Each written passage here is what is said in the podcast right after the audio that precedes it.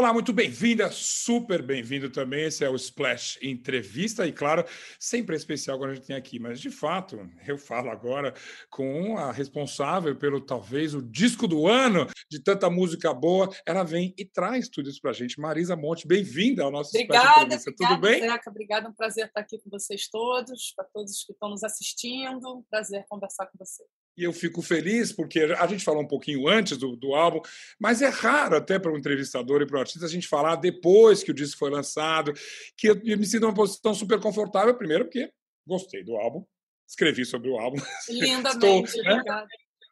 Mas não seria, não poderia ser diferente. Eu tinha que fazer justiça ao que eu tinha ouvido. Mas você agora é, experimenta coisas que num pré-lançamento a gente fala de ansiedade, que as pessoas vão gostar, não sei o que tal. Você duas ou três semanas depois do lançamento, você já tem um retorno incrível sobre portas. Incrível, eu que coloquei. Eu quero saber se de fato é incrível mesmo. Eu acho que as pessoas estão recebendo como uma brisa, sabe, de um ar fresco, sabe, dentro de tanto de um ano tão difícil, de tanta dificuldade de tanta negatividade, de tanta angústia, e eu compartilho de todos esses sentimentos. Eu é, também é, vivi todas e vivo essas incertezas, os medos, e as, né? mas ele vem como um contraponto a isso tudo, como um olhar é, sobre o futuro esperançoso, porque realmente eu acredito que a gente vai sair dessa e vai sair ah, melhor. Eu acho que não Sim. sei quando, não sei quanto tempo, mas é, é, são os ciclos da vida, sabe? Quando as coisas ficam muito difíceis, a tendência é melhorar. Né? Então esperamos então... isso. Você, né, você certamente, eh, como a gente já falou antes, eu fico à vontade de perguntar, você não fez o disco pensando nisso. Né? Muitas músicas ali, elas têm três anos, elas têm mais, né, mais, mais idade do que o nosso sofrimento, vou botar sofrimento recente. Mas, a, na época que a gente falou, eu só conhecia calma e era inevitável. Você sabe que você que me contou, falando, presta atenção nessa letra, que é uma história de um relacionamento, não é uma história, é. né? do Brasil, do mundo em pandemia. Aí não só calma, e agora a gente conhece as outras músicas, eu acho que as pessoas acabam associando isso ao momento. Isso te incomoda, te, te, te, te até te, te anima, é, que, que delícia as pessoas interpretaram do jeito que, que for, e me conta justamente dessa história do álbum. Tem músicas antigas lá que simplesmente se encaixaram muito bem no momento que a gente vive. É, é eu acho que a música, a obra de arte, quando você faz um trabalho de criativo, você não sabe exatamente qual o contexto que ele vai vir ao mundo, não tem como você é. prever isso. São músicas que eu fiz há três, quatro anos atrás. Só que, por exemplo, eu acho que algumas músicas eram boas há três, quatro anos atrás, elas são boas hoje, elas serão boas daqui a no futuro. Então, por exemplo, Gentileza é uma música que eu fiz em 2000, ela cabe para esse momento também. Ela dialoga com o momento. Então, assim, acho que as músicas elas vão ganhando novos significados de acordo com, com o momento em que elas estão vão se inserindo e Sim. você pode pegar uma música lá de trás, né? Sei lá, Afasta de mim esse cálice, ela vai ter um sentido hoje também, apesar dela ter sido feita. Então, assim, a gente tende a ler de acordo com o que a gente está vivendo. Calma, apesar de ser uma coisa sempre boa de se ter, é uma música de amor, é uma música entre um casal, aonde de fato a pessoa, o, o eu lírico, né? Ele está realmente tentando desfazer é, a, a negatividade do outro e, e, com muita esperança no futuro Sim. naquela relação. Então, assim, ela tem muita assertiva, ele tem muita certeza que vai dar tudo certo, não sei o quê. E isso é uma mensagem subliminar de positividade que eu acho que caiu bem nesse momento, apesar de não ser sobre o momento, né? Mas, Mas eu, eu, acho eu que é um momento que a gente precisa de ter é, calma, porque é muita coisa acontecendo, né, Zeca? Muita... E é Sim. difícil prever. Ninguém sabe o que vai acontecer ninguém sabe o que, que o dia de amanhã. Então Sim. a gente tem que manter e, e manter um pouco da, da, da, da tranquilidade, assim, dentro da loucura. É, um pouco da estabilidade emocional para passar por isso tudo. Eu quis fazer um disco de afirmação, um disco de afirmação de valores que eu acho que podem agregar né, todo mundo, ou pelo menos quase todo mundo, né, que são os valores né, do, né, da, da importância das coisas que são, que são fundamentais para compatíveis com a vida mesmo. Então, Sim. é isso. Um, um, desses, um desses valores, sem dúvida, e ia falar, esse disco é meio profético, mas eu uso esse adjetivo com, com muita parcimônia, porque você, inevitavelmente, você fala de natureza como se nunca falou, a gente já citou isso, eu disse isso na crítica que eu escrevi, é, você tem uma... Esses valores, essas conexões que você procura estão todas lá, e, de fato, é, não foi feito com essa intenção. A própria busca pela natureza é um caminho que você teria tomado dependente do que estava acontecendo aqui, né? Era uma necessidade tua de se conectar com isso? Eu acho que o ser humano não pode se desconectar da natureza porque não tem a natureza e o ser humano. A gente é a natureza. Então, primeiro isso. É, então, é, mas é, no é. momento de tanto, de tanto que acho que a gente tem que é, que a gente precisa batalhar pela preservação né, da, da, natureza do planeta todo e que a gente está vivendo uhum. esse momento de, de, desprezo por esses valores, é importante afirmar a nossa conexão com a natureza, né, que nós somos parte disso. É uma, é uma coisa autodestrutiva você não valorizar a, a natureza, o meio ambiente. Então, eu acho que é uma consciência que não tem como o ser humano evoluir sem, sem ter muita atenção a essa causa. Então, claro. Tá? Então, é... esses valores, né, é, esses valores todos, essa conexão que você procura, elas são muito intuitivas. E algumas coisas que eu ouvi do álbum, e até eu fui procurar na tua própria rede social, as pessoas falam, puxa vida, mas é, como você ofereceu uma esperança, as pessoas às vezes querem um pouco mais. Ela, não, mas ela tem que entrar. Ou como se a mensagem do álbum, que eu acho belíssima e irrefutável, ela tivesse que ser ainda mais engajada. Tem uma medida nessas coisas? Eu pergunto para artistas, justamente. O quanto, quanto que você, num certo sentido, capta essas coisas que estão em sua volta e o quanto que elas, de fato, devem aparecer no trabalho de um artista? Olha, eu acho que sim, está muito claro. Eu tenho 35 anos né, de, de de vida pública. Então, assim, eu acho uhum. que o meu público me acompanha não tem nenhuma dúvida de quais são os meus valores, os meus critérios de escolha. Do... Não, eu já fiz. É, uhum. Já fiz show por meio ambiente, já fiz tema de casamento gay, já fiz show por direitos humanos, já apoiei é, e fiz também campanha pelo desarmamento, pela paz. Eu estou cantando o amor, a gentileza, a natureza a vida inteira. É, então, eu acho que assim cada um tem a sua linguagem. Eu acho que eu deixo muito claro quais são os meus valores e o que eu sinto na minha, na minha estrada, fazendo o. É, apoiando causas educativas, causas sociais e, e muitas coisas que eu nem divulgo, porque também a gente não faz as coisas para ficar divulgando o tempo todo. Tem coisas que a gente faz e, e, e no âmbito de cidadã, não é como artista, como exemplo, como tudo. Então, é. Agora, é, eu acho que o fato de eu fazer um disco positivo no momento de, de tanta de tanto negatividade, tanto pessimismo, é justamente uma vontade de fazer uma resistência poética Sim. e amorosa, de oferecer o que está faltando nesse momento e, e de oferecer essa esse, esse conforto emocional que as pessoas precisam para acho que a música ele tem esse poder de ajudar a processar as dores, as perdas, as dificuldades. Então, hum. eu acho que assim a minha expressão artística ela pode deixando claro completamente quais são os meus valores, os meus princípios, é, ser sutil, ser uma energia mais sutil. E eu acho que eu não eu não estou devendo nada nesse sentido. Está muito claro, sabe? Hum. Tipo, eu não preciso é, gritar os, os bordões da internet porque a internet está cheia e óbvio que eu estou junto dessa maioria então, mas sim, sim, querendo claro. oferecer algo que está faltando, algo que eu não vejo, algo que, que eu acho importante também. Agora, não. Você antecipou a, você antecipou a próxima pergunta, justamente, porque ao vir com essas coisas positivas, de fato, na música brasileira, é, eu não sei se é por causa de pandemia, digamos que não tivesse nenhum outro problema que não fosse a pandemia, onde as pessoas param de refletir sobre a beleza das coisas, sobre o positivismo, essa coisa toda você chega num, meio num, num, como um oásis, num deserto de, de, de, dessas coisas positivas. O pop em si mesmo está tá caminhando para o outro lado do Brasil, não, não, não, vale a pena julgar, mas os próprios compositores não sentia na cena brasileira recentemente alguém que tivesse, com raríssimas exceções, a Adriana Calcanto fez uma coisa linda, mas artistas que fizessem com, viessem com essa intenção. Como o teu disco, eu sei, foi elaborado há muito tempo, não sei se era essa a intenção, se a mensagem tão positiva era era super proposital. Pelo que você disse. Eu acho que é quando eu comecei a, a levantar, dizer, eu tinha um repertório até um pouco mais amplo, mas quando eu resolvi uhum. né, escolher, acho que eu ia de fato gravar, e isso tem a ver com o equilíbrio interno entre Sim. as canções e tal. Eu não quis fazer um disco de reclamação, porque eu acho que o mundo está lotado de reclamação.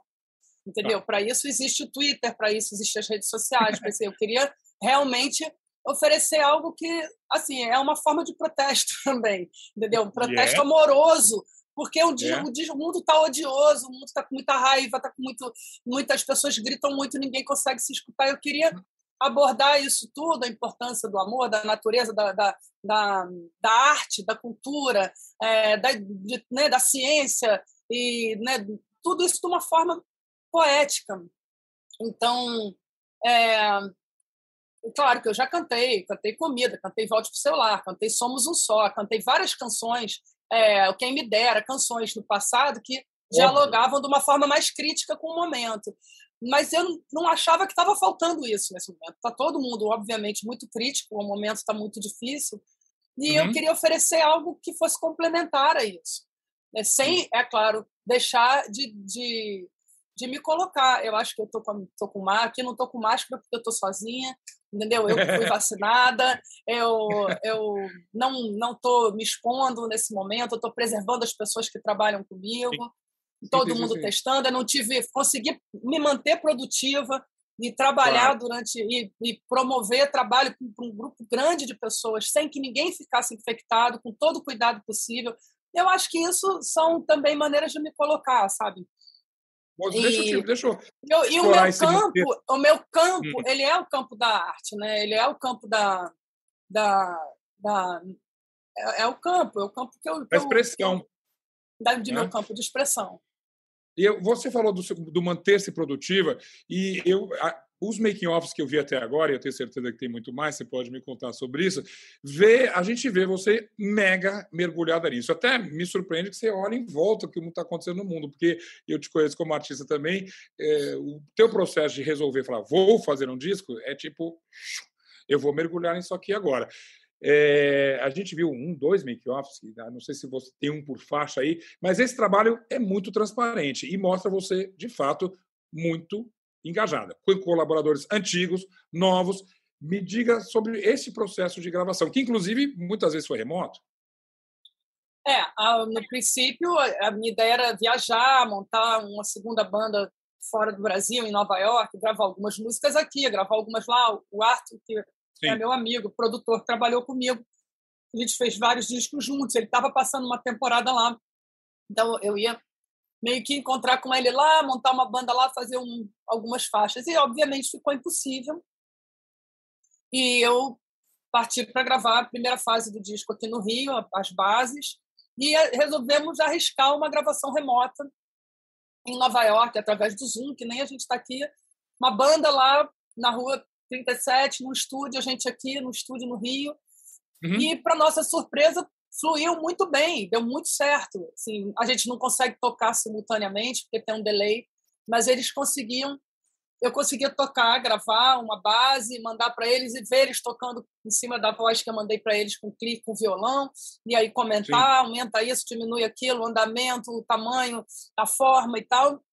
E a gente conseguiu gravar duas músicas assim muito rápido e muito bem. Então, a partir disso, a gente perdeu totalmente a insegurança e a cerimônia de gravações remotas, e eu segui gravando. Um misto de gravações presenciais aqui no Rio, com gravações Sim. remotas em vários lugares do mundo. Então, gravei uma orquestra em Lisboa, os arranjos do Camelo, ele gravou lá. Gravei em Madrid com Drexler, uma faixa que vai sair ainda, que faz parte do álbum, mas que ainda não saiu. Gravei uhum. em Los Angeles, a Flor, que estava lá em Los Angeles. Gravei com músicos que estavam em Nova York, em Seattle, em lugares do mundo. Mixei em Nova York, mixei em Los Angeles, mixei também no Rio, enfim. Eu parti para um modelo híbrido de produção, meio remoto e meio presencial. Uma coisa que a gente não teria feito se pudesse pegar um avião e ir para os lugares, teria feito tudo presencial, e que foi para mim um, um, uma dessas coisas que é, só aconteceu porque ficou né, por causa da pandemia, porque ficou impossível realmente disso. Né? Eu teria ido encontrar as pessoas todas. E acho que abriu uma nova possibilidade de, de gravação. Eu nem digo porque remotamente eu mandar uma sessão para alguém, gravar em algum lugar e mandar de volta, isso já acontece há muito tempo. Não é novidade, mas, exatamente. Mas é. uma coisa presencial, uma sessão presencial, é, assistindo ao vivo a pessoa gravar ali e poder interagir com ela, interferir no resultado e tal, é uma coisa que eu não tinha feito ainda. E aí, aí eu te pergunto, porque tecnicamente, obviamente, você nem vê. Para a gente que ouve, e obviamente eu sou um ouvinte ali a, a, bem, bem pontual, é, ele, é, ele, é, um disco perfeito tecnicamente. Mas aí te pergunto como artista também a atmosfera. A gente sabe você, sobretudo, você é de parcerias, vocês criam coisas em estúdio. Esse, esse clima fez falta ou, ou meio que você falou, inventou-se um outro clima? Não, não substituiu. Não, eu, eu, não queria fazer um disco de camadas, sabe? Que você grava o violão, o clique, aí vem Sei. o cara põe o guitarra, põe. Eu odeio esse negócio de põe.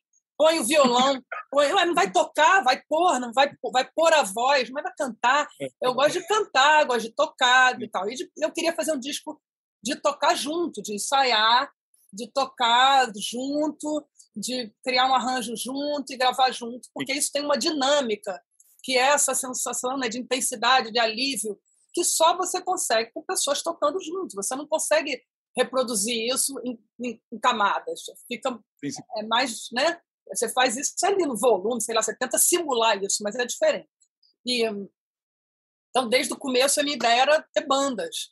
E aí eu só entrei no estúdio em novembro quando a gente conseguiu organizar de forma que a gente pudesse se encontrar no estúdio, com teste, com com tudo, com todo mundo é, se cuidando, ninguém indo para lugar nenhum, ninguém em contato com ninguém, nada, sabe? Todo mundo muito assim, pequenos períodos de gravação, né? e depois grandes intervalos para ver se estava tudo bem, e aí um novo período. Então a gente fez todo uma, uma, uma um modelo de produção é, considerando o momento Sim, sanitário que a gente estava vivendo.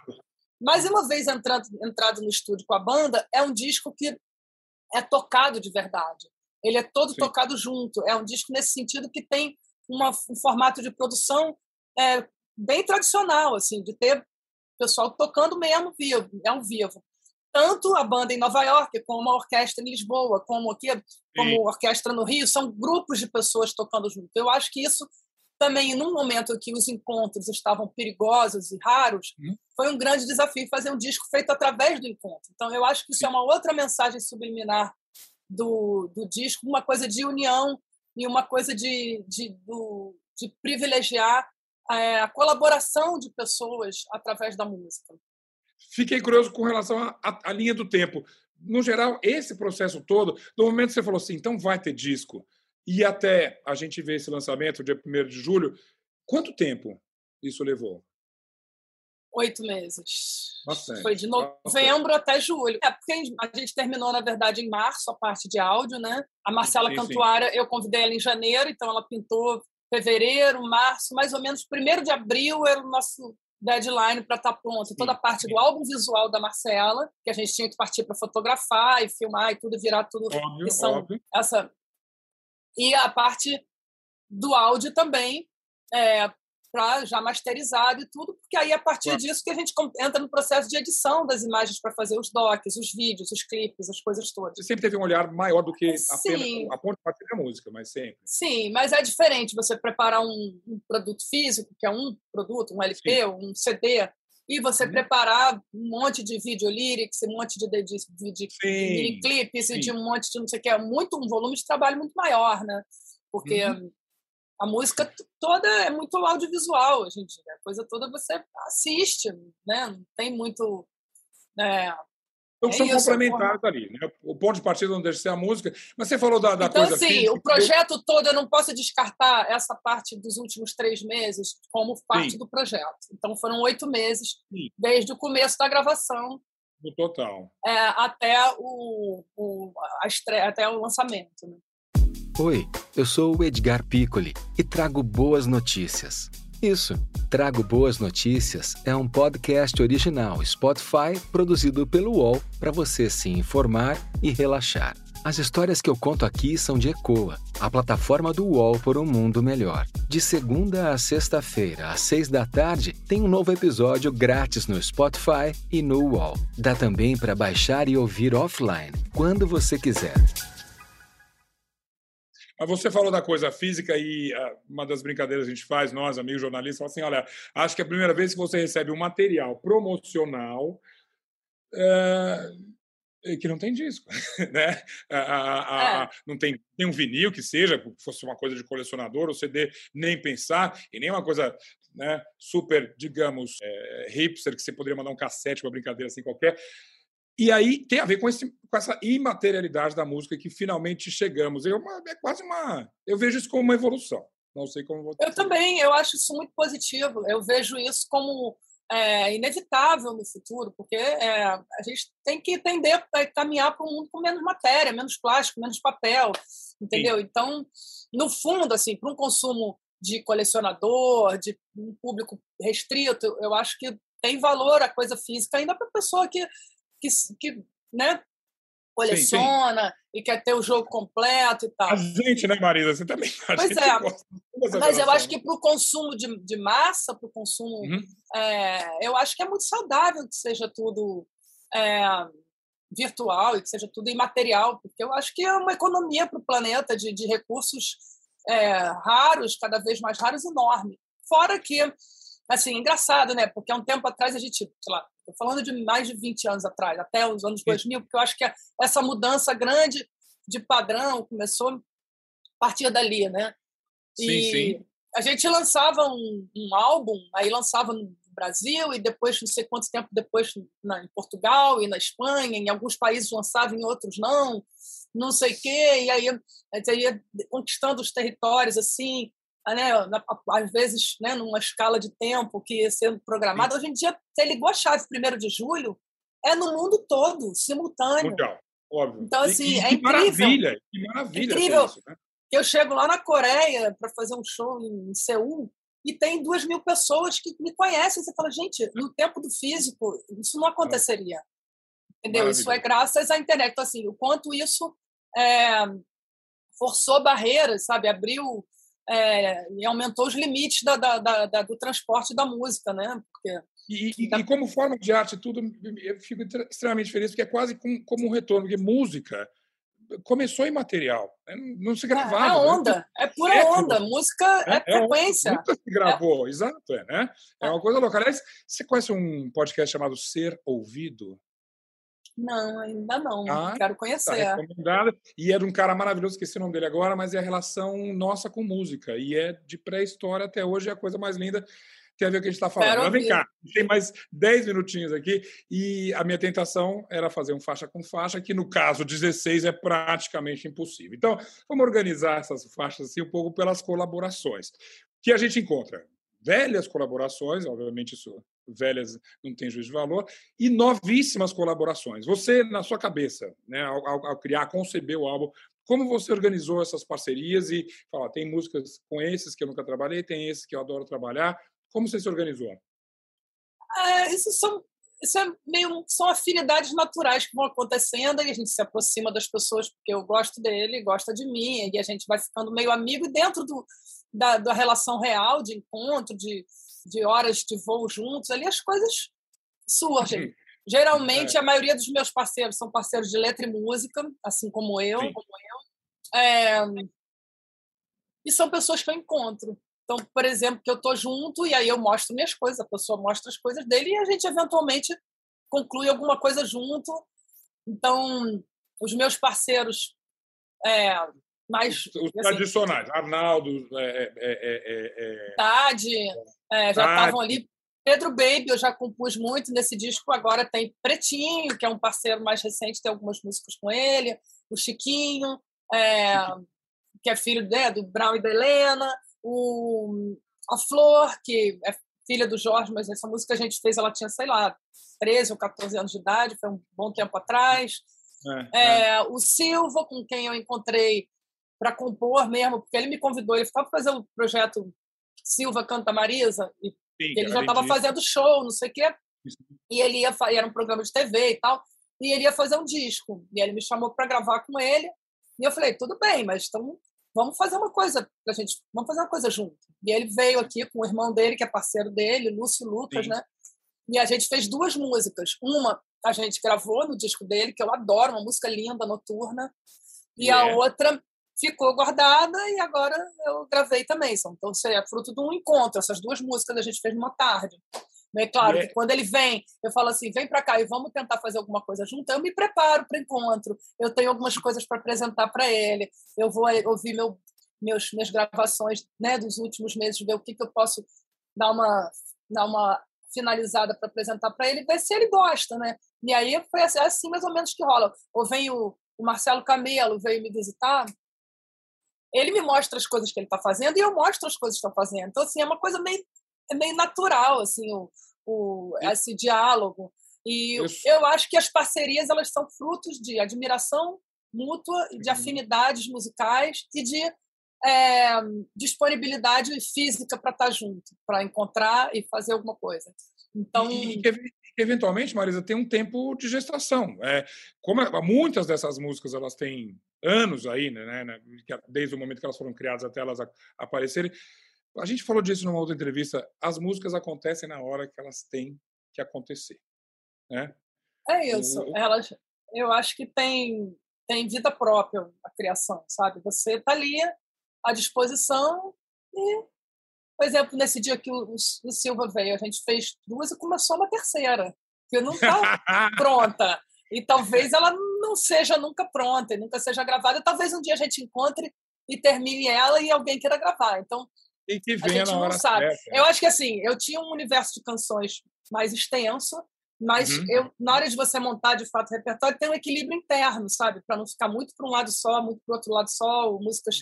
Então, aí você não, já tem muita música meio assim, meio assado, você tem um equilíbrio interno. A mesma coisa no show, quando você vai montar o repertório do show, você tenta contemplar é, um pouco todo um campo de, de, de, de assuntos, de, de, de ritmos, de de enredos, Sim. de parcerias, de tudo, né?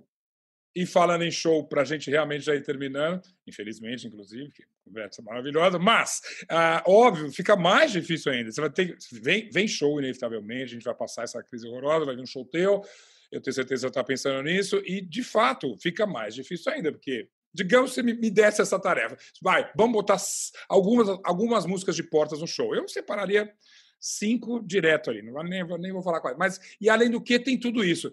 A gente vai ter um show de duas horas e meia da Marisa quando vier, é isso? De porta? Ah, eu não sei, mas assim, eu estou com muita saudade de fazer um show e não sei.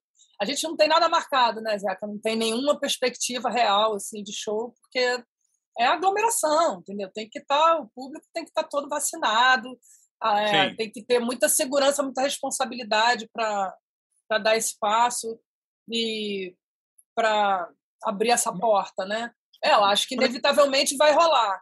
Não sei quando. E na hora que rolar, aí eu vou ter que enfrentar esse problema de montar esse repertório dentro de, de, de, um período de tempo razoável ali. Eu também tenho as músicas do passado, né? Eu antes estava fazendo show que eu chamo de show de férias, que é um show clássico assim de carreira, é, que acabou os tribalistas e eu alguns shows Sim. assim que surgiram avulsos eu ia fazendo. É. Fui para o Japão é. ano passado, ano passado, não, 2019, 19, fiz um show é. grande em Fortaleza. Aí só esse show de férias já é meio que só clássicos, entendeu? Porque já é o best-of da carreira. Então você tem que juntar um pouco isso que já está na memória das pessoas e que já faz com que elas se sintam pertencidas àquele seu universo, com também é, novos, novos, novas canções, né? que também Sim. dê um frescor aquilo tudo.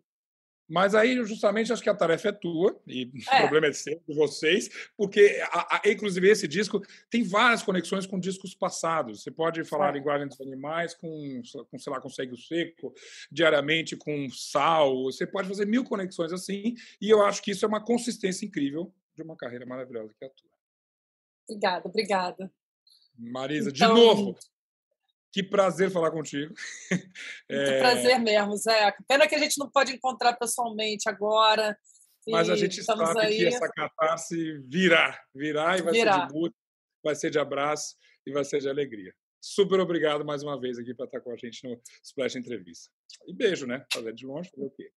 Tchau. Beijo, super beijo para todos aí. Obrigada a todos por estarem aí acompanhando a gente nessa conversa.